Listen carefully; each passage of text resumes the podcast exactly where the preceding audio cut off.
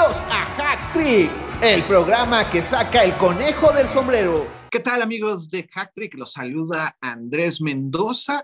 Ya se jugaron los dos primeros encuentros de los octavos de final de la Champions League. Es la parte del torneo que realmente interesa, la que nos emociona, la que vale la pena. La fase de grupo sí se la evitó, hizo bien, ya llegó lo bueno y arrancó pues con un platillo estelar en el Real Madrid visitando al PSG.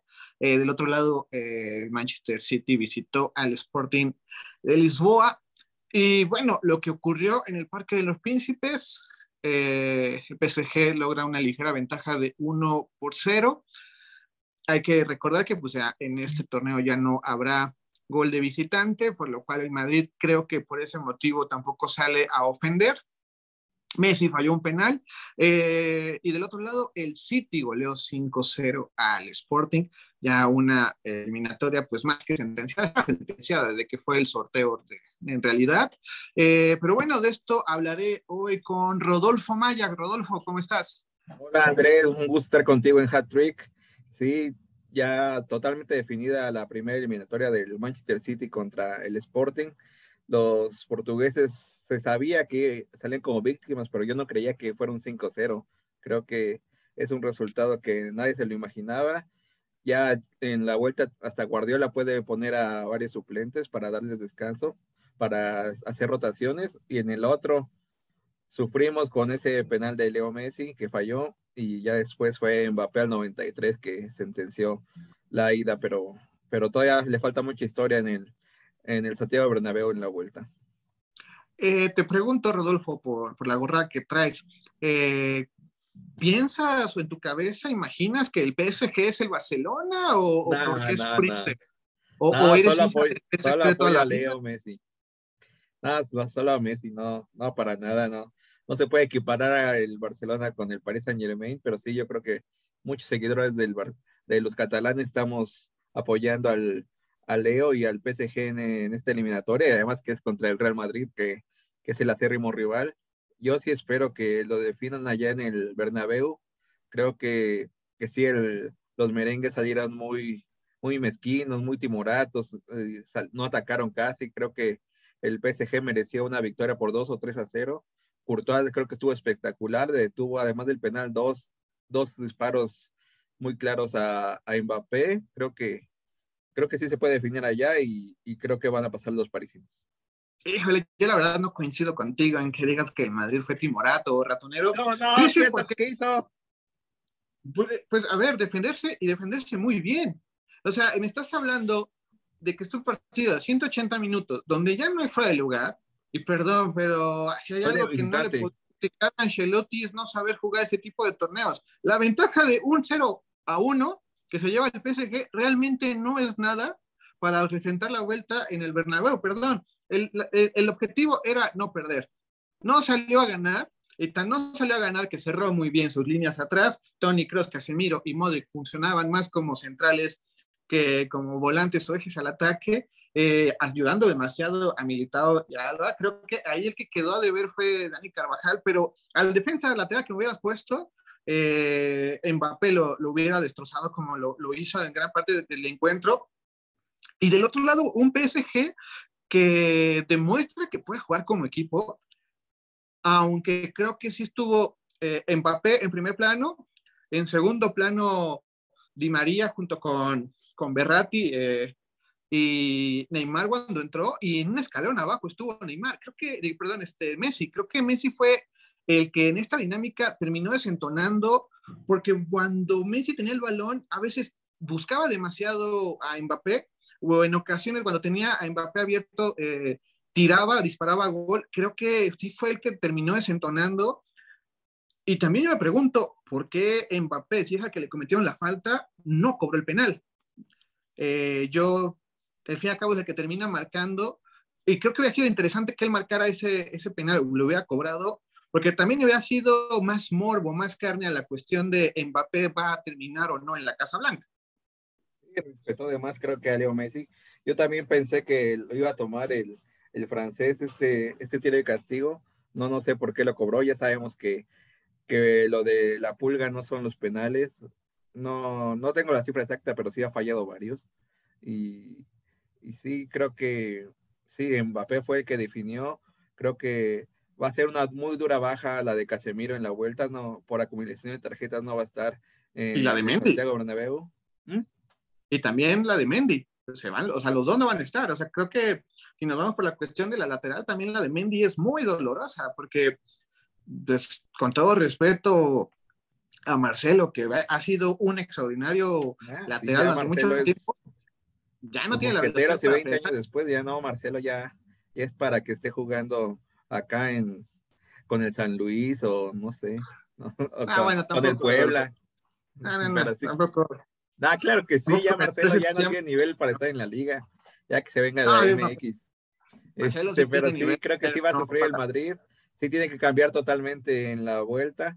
El Paris Saint Germain no se va a salir a cuidar para nada. No, creo que no va a ser tan ofensivo como lo fue hoy, pero sí creo que, que para nada va a cuidar ese, esa ligera ventaja y, creo que creo que le puede aprovechar los espacios que va a dar el Real Madrid y, yo creo que sí está de, o no, no es definido para nada, pero sí creo que van a avanzar los parisinos.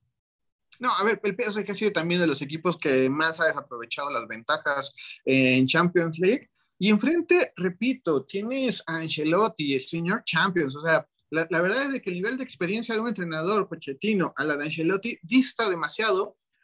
Y otro punto es, hoy sí jugó eh, Benzema, jugó Vinicius, pero siendo honestos, tampoco este Madrid intentó abastecerles el balón, no, intentó, no, no, intentó controlar el balón y a partir de ahí atacar. Eh, Ancelotti dijo, bueno, si le podemos mandar pelotazos a los extremos, a Asensio o a Vinicius, y que de ahí combinen con Mbappé, con Benzema, perdón, perfecto, pero no salió a buscar el partido.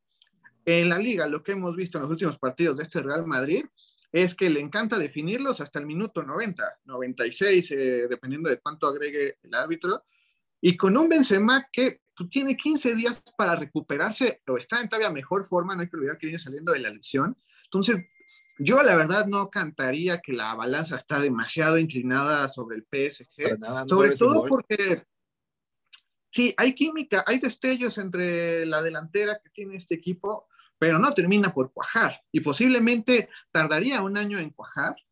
Eso sí, se deciden quedar los jugadores, pero creo que en este momento se podría definir por una genialidad de, de Mbappé o por el otro lado del francés Benzema. Creo que los franceses van a ser el que mete el gol. Y hablando de, de, de este partido, creo que sí hay que destacar mucho lo hecho por Di María, eh, un jugador demasiado subestimado, en las previas ni siquiera se le mencionaba, pero demuestra el por qué sigue siendo un jugador top. Este, Di María, el Fideo creo que es de los mejores jugadores que tiene el PSG, también en la selección argentina, y fue quien anotó el gol que les dio el título en la Copa América pasada. Creo que sí, también Di María puede, puede inclinar la balanza a favor de los parisinos. Y sí, Berratti creo que también hizo un juego interesante. Vamos a ver, creo que el Real Madrid es líder absoluto en España, va a tener a Benzema entre algodones, pero creo que creo que sí va a sufrir, ha sufrido con el Elche, sufrió en la Copa del Rey, también sufrió en la Liga. Eh, yo no lo veo tan bien a, los de Ancelotti, creo que creo que no va a ser muy complicado el partido de vuelta y se lo va a llevar el PSG. E, e, es que sí, ahí entiendo que habla mucho tu deseo, pero también no podemos... Pero sí no, sufrido, no lo has visto. ¿Cómo? No, no, no, eh, lo hemos visto, pero ¿cuántas, cuántas veces, Rodolfo, en este año y medio ya que tenemos haciendo este podcast, has dicho, el, el Madrid ya está eliminado, el Madrid adiós, y te terminamos recordando después de los, 180 minutos que el Madrid vuelve, ya sea en la Liga, ya sea en Copa del Rey, ya sea en Champions, se te olvida que el Real Madrid por algo tiene 13 copas. O sea, no lo puede. Claro que es un rival de cuidado, claro que puede derrotar al PSG y además está en su casa y, y solo es un gol.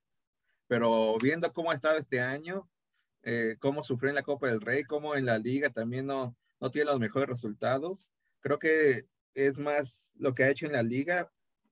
Bueno, sí ha hecho una buena liga, pero es más lo que ha dejado de hacer el Barcelona y el Atlético. Claro, claro, sí, sí, sí. Lo que ha dejado de hacer el Barcelona es por eso, por lo que el Barcelona está en quinto lugar. Sí, es por eso, por lo que el Madrid está en primero. Está robando la, por eso está robando la liga, porque el Atlético y el Barcelona están, son una, están en un hoyo. Ahorita tantito, sé objetivo y reconoce que el Madrid por algo es de los más grandes de Europa. Entiendo que si estuviera jugando contra el City, el Liverpool o el Bayern, sí, sí te diría, oye, la tiene muy complicada, pero es el PSG el que está enfrente. claro que la tiene complicado. El PSG es un equipazo ahorita. No puede decir que no. Hoy, se, vio, era, hoy se vio para, él era para que ganara por dos o tres goles. Ahí está, ahí es donde te digo, eh, pueden haber perdido la eliminatoria del PSG en el Parque de los Príncipes por llevar una ventaja muy pobre para el equipo que tiene enfrente. Y del otro lado, para cerrar, Rodolfo, un doblete de Bernardo Silva, Majarres, Foden y Sterling se encargaron de meterle cinco al Sporting.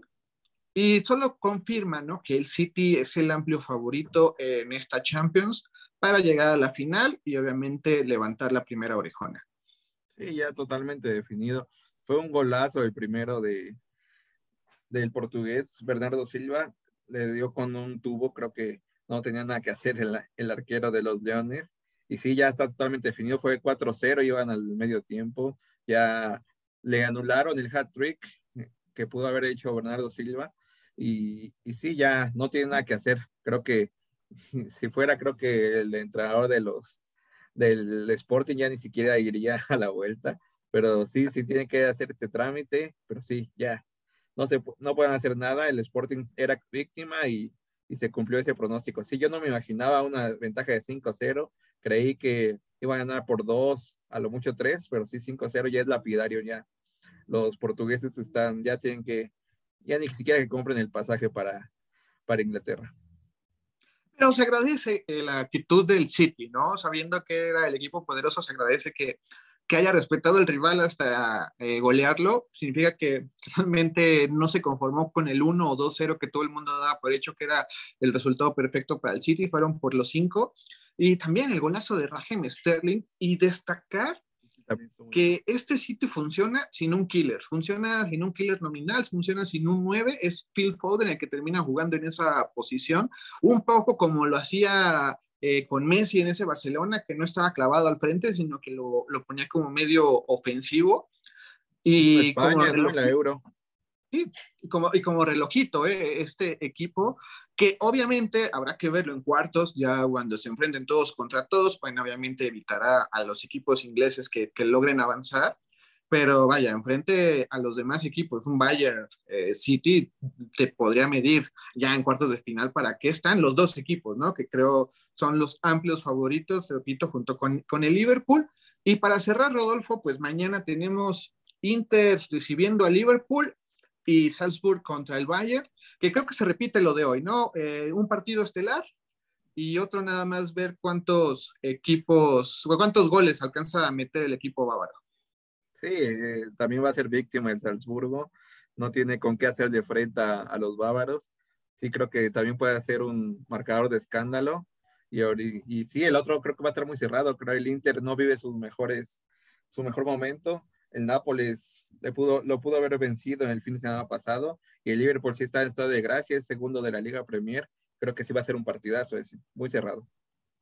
Sí, eh, obviamente Liverpool sale como favorito por cómo está jugando, por la liga que en la que está y obviamente pues porque avanzó con paso perfecto a, los octavos de final junto al Bayern y el Ajax, que el Ajax jugará la, siguiente semana, son los que lograron ese paso perfecto que repito, que puso bueno o ha puesto buena la Champions por fin en los duelos a muerte, no como en la fase de grupos que sirve nada más para ver qué equipos hacen el ridículo y cuáles no, como el Barcelona, que pues ahora va a jugar la Europa League.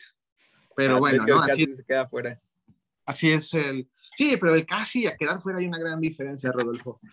Pero bueno, con esto llegamos al final de este episodio, Rodolfo. haber estado contigo aquí en Hat Trick, Andrés. Nos vemos mañana. Ojalá tengamos buenos partidos y, y sí seguiremos sufriendo por Leo Messi. Sí. Eh, ya no sufro, la verdad. Eh, hoy no estuvo Jesús Leiva, le sacamos tarjeta amarilla por, sus comentarios eh, realizados ayer, ya estará mañana de vuelta con nosotros. Lo odian. Sí, se lo ganó. Eh, pero bueno, con esto llegamos al final. Yo soy Andrés Mendoza, quien agradece su atención. Y le recuerda que tenemos una cita aquí mañana mismo. Adiós. Ya, estén bien. El conejo puede regresar al sombrero. Los esperamos la próxima semana para hacer otro